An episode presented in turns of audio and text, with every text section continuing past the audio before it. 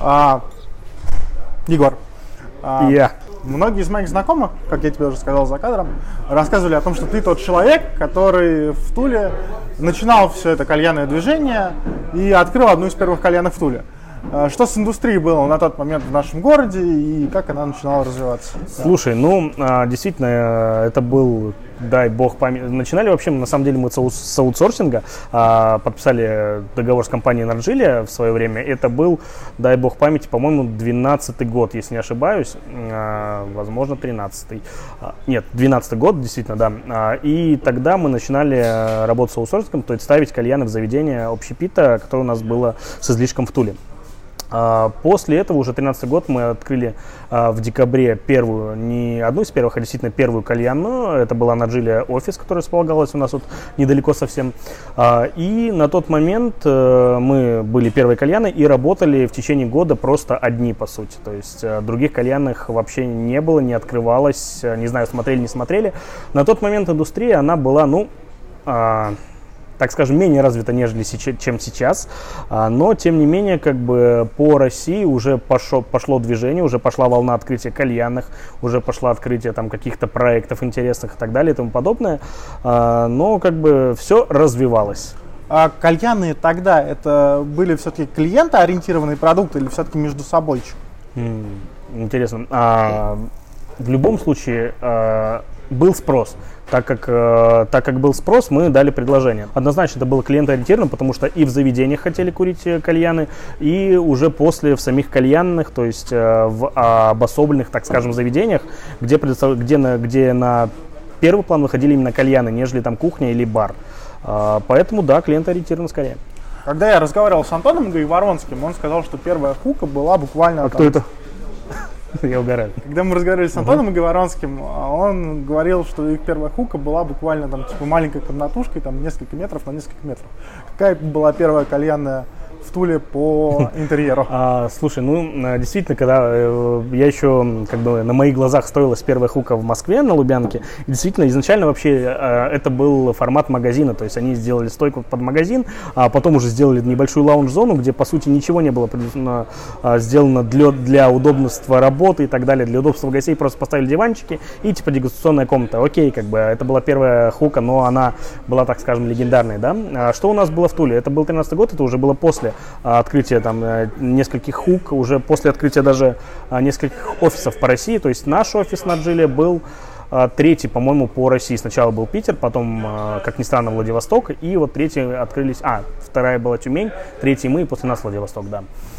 Так вот, когда мы только открывались, у нас еще тогда, ну, первое, это был доллар 30, самое важное, да, на тот момент. И при этом уже в те времена, в, при долларе в 30, мы, делая, по сути, весь ремонт своими руками, то есть практически там не прибегая к услугам а, каких-то профессиональных а, команд рабочих, да, а, мы построили э, кальянную за полтора миллиона. То есть на тот момент это были достаточно неплохие такие серьезные вложения, при том, что, повторюсь, мы сами все делали. А, было порядка там 100, наверное, 50 квадратов, а, все, соответственно, в брендированных там фиолетовых, э, фиолетово-белых тонах. Ну и в целом концепция была выдержана именно вот э, э, офиса Нарджили, так скажем, да. Было, в принципе, так так скажем, по-домашнему, уютно, ну, как во всяком случае нам казалось. А, ну и наши гости также были довольны, и, в принципе, достаточно быстро собралась вот такая вот а, каста гостей, которые, ну, постоянников, да, назовем их так, которые ходили к нам а, изо дня в день и курили наши кальяны. Как тогда власть относилась ко всему этому делу? На тот момент не было никаких запрещающих регламентов по поводу курения, будь то в помещении, будь то еще где-то, никаких запретов на курение именно табачных смесей с никотином и так далее. То есть Э, по сути, это была новая зарождающаяся такая вот э, индустрия, которая, которая, по сути, еще даже не знали, что с ней делать и как ее ограничивать. Гугля о тебе информацию в интернете, я часто э, натыкался на моменты, где написано, что ты победитель хука батлов, э, амбассадор того или иного бренда. Кальянный блогер. Что это вообще такое? Как можно быть амбассадором кальянного бренда? Что это из себя представляет? Слушай, ну, а, по сути, наверное, амбассадором именно кальянного бренда я стал только вот именно работая с компанией Mac Holding, с углем Coca Turbo. А в целом вообще работа, в первую очередь, амбассадора заключается в том, ну, я бы даже назвал себя не амбассадором, а представителем компании, потому что я э, все-таки сам организовывал, ну, естественно, при помощи организовывал какие-то мероприятия, туры там те же самые, и соответственно, проводил презентации, мастер-классы с продукцией и так далее и тому подобное. То есть а, то, что я блогер, я не блогер, я не веду никаких блогов. А, были какие-то попытки, но когда был тур, то есть я снимал просто путешествия, как я из города в город перемещаюсь и что я там делаю. Но как таковым блогером я никогда, по сути, не был. Я просто, так скажем, ну, представитель индустрии, там, может быть, какая-то медийная личность, но не блогер. Что такое фука батлы для людей, которые Ох, в этом не разбираются? Это было очень давно, это был эм, 2011 год, то есть первый хука батл, официальный э, мировой чемпионат по кальянам прошел у нас в Санкт-Петербурге 30 или 31 сентября 2011 года. То есть, э, когда э, я туда поехал, я там не победил, я занял, если не ошибаюсь, пятое место. Значит, то есть, когда я туда приехал, человек с опытом, грубо говоря, там, в 5 месяцев работы у нас в Чайхане Изюм, которая на тот момент только открылась, да, а, мне было просто интересно посмотреть, что это такое, и на тот момент, по сути, это вот э, дало такой старт зарождающемуся комьюнити. То есть никто никого не знал, но все постепенно начинают знакомиться, все постепенно где-то встречаются на каких-то мероприятиях, э, в том числе и на хукабатле. И вот дальше это, так скажем, дало волну а, развития вообще кальянного комьюнити. А, после этого были также множество батлов э, в разных городах, странах. Сейчас я уже не беру в расчет, потому что сейчас это уже реально международный уровень. Батлы проходят и а, в Бразилии, в Польше и во многих э, странах, до которых мы вряд ли, наверное, пока доберемся. А, но тем не менее, а, значит, э, что вообще из себя представляет это? Значит, э, команда, э, команда участников, то есть э, там э, сейчас это ограничивается 10 командами, делают какие-то презентационные интересные кальяны, и судьи выставляют им оценки. Ну, при этом как бы система оценок также претерпела свои изменения в процессе вообще, вообще существования хукабатлов. Сейчас это метод Шульца, для тех, кому интересно, можете посмотреть, что это такое. И сейчас это вышло уже на более такой, так скажем, профессиональный уровень, то есть ребята реально уже батлятся за то, чтобы выступать на этом чемпионате. То есть э, есть определенная система оценок, есть даже э, сейчас появилась даже так называемая так называемый э, зал славы Хука Батла, где я, кстати, занимаю первое место. Ну, я первая легенда зала славы Хука Батла, как бы страшно это не звучало, да. то есть там нужно набрать определенные баллы по определенным критериям, чтобы попасть в этот зал славы. В общем, все очень сложно, все очень замудрено, но тем не менее интересно я сейчас вижу, что кальянные производители и производители табаков пытаются так или иначе захватить множество медиа. Там Dark Supra, э, всякие э, медиа, мероприятия. Uh-huh, uh-huh. Для чего это делается? То есть для расширения тусовки или же это просто э, скажем так, э, драйвовое развлечение для производителя? Слушай, нет, это, скорее всего, это и развлечение, и в первую очередь это некие маркетинговые ходы, потому что это расширение аудитории. Mm-hmm. То есть если, грубо говоря, там несколько лет назад у нас было такое вот очень такое маленькое, так скажем, комьюнити, и не так много людей курили кальяны. То есть сейчас это выходит совершенно другой уровень, тот же участие там Дарксайда вот э, в дрифтовых там каких-то мероприятиях, соревнованиях, да, а Must Have там тоже подтягивается по каким-то гонкам, то есть э, я не понимаю на самом деле, почему они пошли вот именно в, ну, в автомобиле, но, видимо, в этом есть какой-то смысл. А, это просто для меня непонятно, а, я тупой, наверное. Вот, а так, нет, это в любом случае это расширение э, вообще и медиа пространства, и в первую очередь расширение изменения базы? Сейчас и тогда, когда вы открывали первую кальянную в Туле, что случилось с качеством сырья? Оно возросло или стало хуже? Что вообще с рынком? Дело не в качестве. Рынок настолько расширился, что теперь а, мы просто не успеваем иногда за новинками. То есть они выходят, какие-то новые табаки, новые там угли, новые кальяны и так далее. То есть ты начинаешь просто элементарно путаться в а, том ассортименте, который сейчас предоставляют производители. А, не ухудшилось однозначно, скорее улучшилось. А, и также появился огромный ассортимент. То есть когда мы только начинали, у нас а, была Нахла, у нас были Фахер, а, был Старбас уже за радость, вот когда только-только начинали, да. То есть теперь эти табаки отошли отошли даже не на второй, а на третий, возможно, план. Ну, А теперь на рынке а, правят, так скажем, другие. На рынке России и в том числе на мировом рынке при том, что Россия идет семимильными шагами и, мне кажется, является таким флагманом вообще кальянной, э, развития кальянного, кальяна-курения по всему миру. Не мог не спросить, вред от кальяна, вред от сигарет. Ты как человек, который давно этим занимается, у тебя есть какая-то устоявшаяся позиция по этому Ну, естественно, поводу? это, наверное, самый один из э, самых распространенных был вопросов в свое время. Сейчас уже немного от этого отошли. Э, значит, а, часто, как у нас э, любили сравнивать, там, один кальян равен 100 сигаретам. Вот, и когда мне это вот говорили, там, от 30, ладно, до там, 200 сигарет, то есть я говорил, окей, давайте, я выкурю один кальян, вы выкурите 30 сигарет, кто из нас уйдет на своих ногах? 30-100 сигарет, да? Вот. А, в любом случае это вредно, я не говорю, что это безвредно, в любом случае здесь никотин, но здесь идет совершенно другая фильтрация, здесь идет э, совершенно другие процессы, нежели в курении, при курении сигареты и вообще табака при соприкосновении с огнем. Здесь у нас нет э, прямого контакта с огнем, здесь табак не горит горит, отлеет. То есть здесь идет фильтрация через воду, которая является ну, достаточно сильным, так, так скажем, фильтром, в том числе и э, никотина. А никотин, как известно, это водорастворимый алкалой, то есть большинство, большинство вредных веществ осаживается как раз у нас в воде.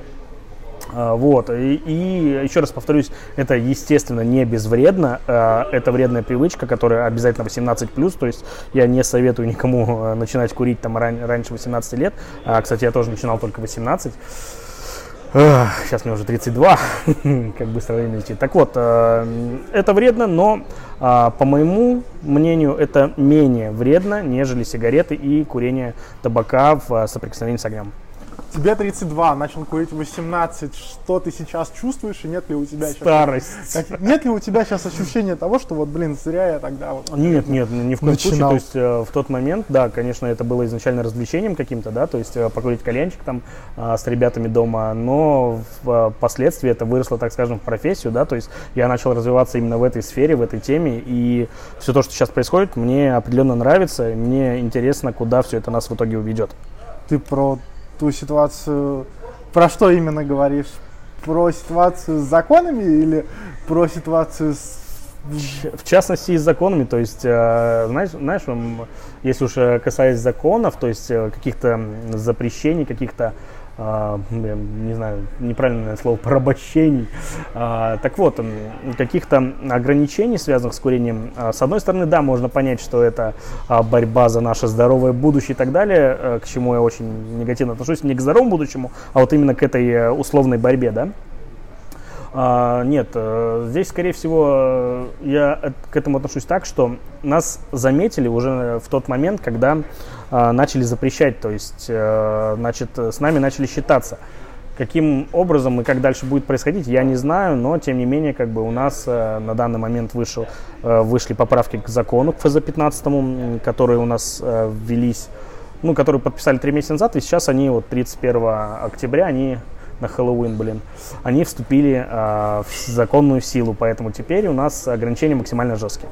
Эти ограничения, еда в кальянных, напитки в кальянных, а, на твой взгляд, это нужная вещь или это то, без чего мы можем обойтись? С одной стороны, а, я понимаю, наверное, власти в том плане, в плане ограничений, да. А, я думаю, что в итоге кальяны у нас останутся, да, с какими-то либо огранич... с какими-либо ограничениями в плане еды или напитков, но если посмотреть со стороны гостей, то есть люди целенаправленно приходят в кальянную отдохнуть, то есть они курят кальян, да, им хочется полного комплекса услуг, то есть а, выпить пиво, выпить каких-то, может быть, коктейлей, съесть пасту и так далее, то есть я бы немножечко все-таки пошел другим путем, который пытались пытались протолкнуть э, наши э, доблестные, так скажем, э, хранители ценностей кальяна-курения, пусть так назовем, а, а в том числе и Союз содействия, э, я бы все-таки ввел лицензию. То есть есть лицензия на алкоголь, ввел бы лицензию на кальянные заведения. То есть грубо говоря, э, там, сделать определенную вытяжку, сделать определенные какие-то условия а, при вообще расположении мест и так далее и тому подобное. То есть э, оставить весь комплекс, но при этом выдавать какую-то жесткую лицензию. Да, она будет стоить денег, но при этом а, плюс еще заключается в том, что это бы отсеяло очень много некачественных заведений. То есть подвальные вот эти вот кальянные, где собираются малолетки, они бы просто не смогли пройти лицензию, они бы не смогли найти денег, э, чтобы купить эту лицензию, поэтому а, они бы просто закрылись, и у нас бы остались действительно хороший, качественный, вкусный, так скажем, проект. Да, вот как раз таки про подвальные заведения. когда включаешь телевизор и смотришь любой сюжет про кальянные, а, есть такое ощущение, что власть на кальянные очень сильно ополчилась. Потому что включаешь телевизор, первый сюжет, абсолютно наркоманский притон, где э, очень много молодых людей, не достигших 18 ага. лет, курят один кальян на 20-25 человек, никакой санитарии, ничего угу. нет.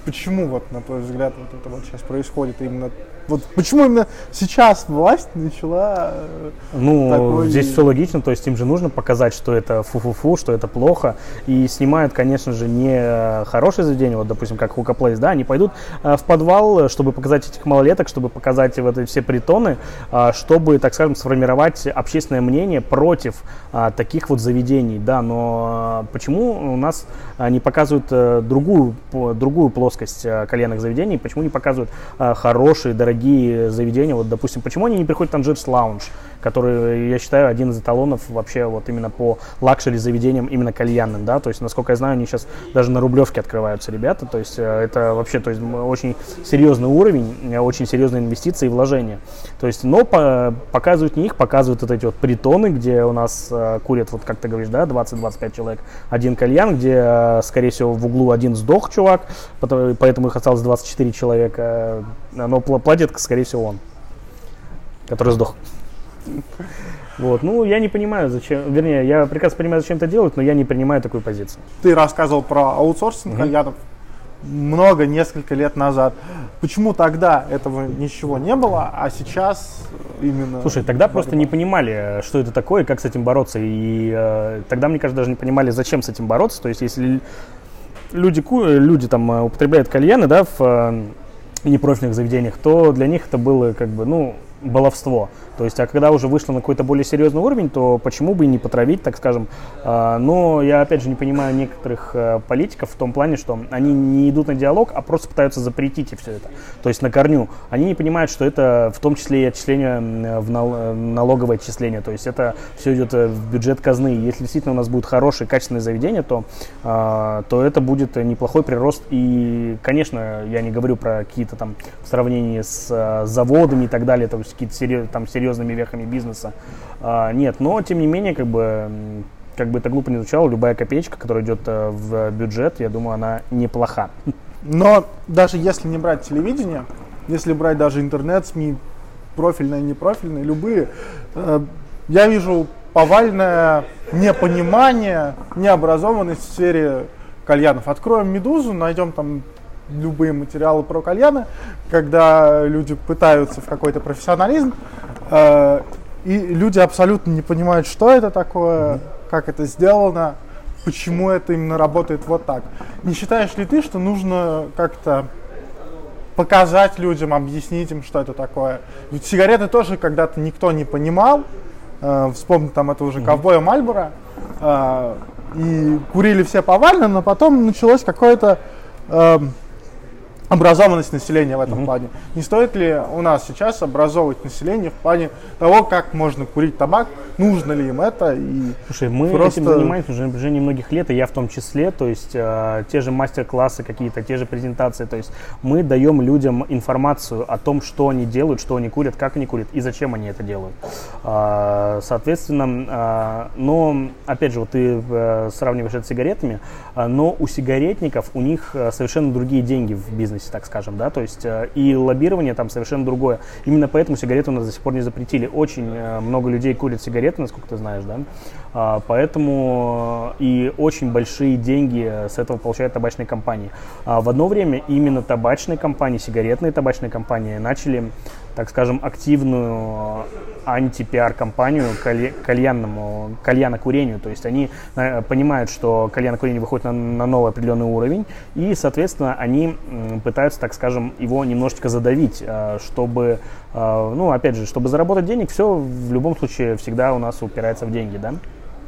А, образованность э, в любом случае она важна. Конечно же, нам нужно понимать, а, что мы курим, как мы курим. Если раньше мы просто взяли табак, закинули в чашку и хрен знает, что там происходит, то есть а, умрем мы от этого или нет, непонятно. То сейчас, опять же, есть кальянные школы, тот же Burn Community, Hoka Place School. А, есть вот такие же вот ребята-энтузиасты, ну, назовем их так, да, так же, как я, то есть, э, которые проводят мастер-класс, которые обучают людей правильно подходить э, к кальянокурению, понимать все процессы, которые там происходят, понимать, что у нас э, из чего там тот же уголь сделан, из чего сделан тот же табак, и правильно воспринимать это, и, соответственно, дать четкий ответ, нужно тебе это или нет. Смотря на другие страны, а, ты можешь сказать, что у них это более развито в плане вот этой вот осведомленности, или так же, как и у нас? Ну, я сейчас поясню. Вот если смотреть на бренды, на большие, да, то у нас в России никто из больших брендов э, ну, мы представить себе не можем, что условно какой-то большой русский бренд произведет кальян. В то же время Porsche, в то же время Mercedes, в то же время какие-то другие медиабренды, да и те же личности, рэперы и прочие люди, они производят свои кальяны, производят свои какие-то продукцию к этому делу. А, это связано с популярностью или как раз с осведомленностью вот, людей я думаю, это не с тем и не с другим. То есть, э, допустим, если мы берем там каких-то популярных исполнителей, того же Дрейка, то есть он любитель кальяна, насколько я знаю, да.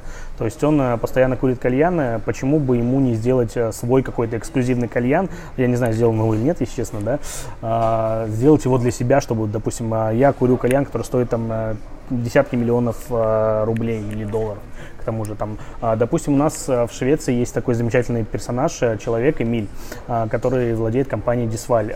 Очень адекватный, очень э, при этом богатый и простой человек, то есть который сделал кальян Дисваль. А, я не, я не помню, сколько он стоит. Там, 35 э, тысяч евро вроде. Не, нет, там, там боль, нет, больше миллиона долларов он стоит, золотой кальян. А. а при этом, да, была презентация даже, он а, привозил в Швецию популярных блогеров всего, со всего мира, э, и бразильских блогеров, и наш Антох туда ездил.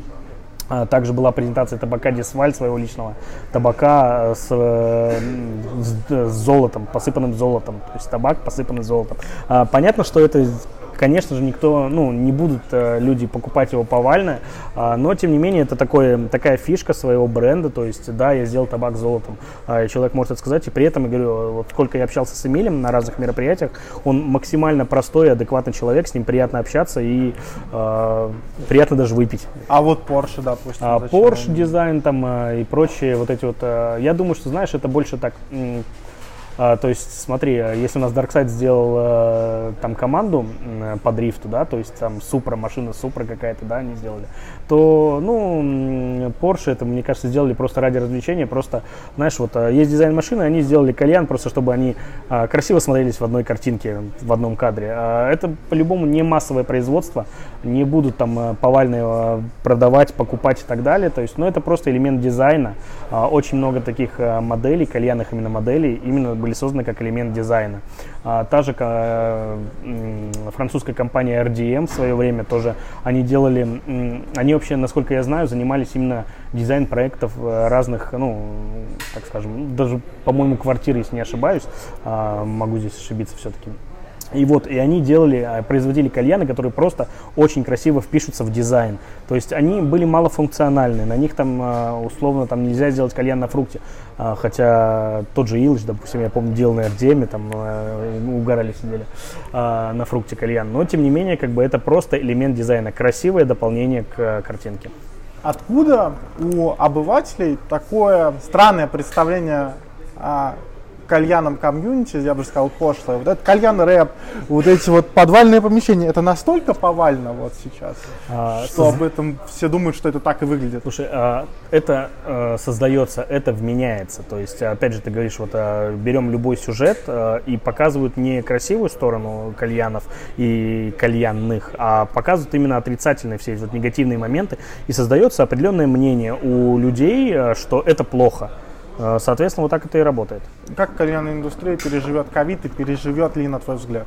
Слушай, она в любом случае, я считаю, переживет, да, а, как раньше уже не будет, в том числе и по законодательству, но, тем не менее, у нас будут какие-то новые волны, э, не ковида, надеюсь, да, а, какие-то волны а, открытия каких-либо заведений, да, вот сейчас у нас, ну, там несколько лет назад пошло именно волна открытия luxury заведений, то есть, э, которые не там не за миллион открываются, а 5, 7, 10, 15 и так далее миллионов, да, и я думаю, что в любом случае в каком-то каком-то виде э, индустрия будет продолжать развиваться, ну, существовать и развиваться, а в каком, ну, здесь уже, наверное, куда кривая выведет, как э, все это дальше будет. То есть все в, в любом случае на данный момент упирается именно в законодательство и смогут ли наши лоббисты протолкнуть э, те идеи, которые они разрабатывают.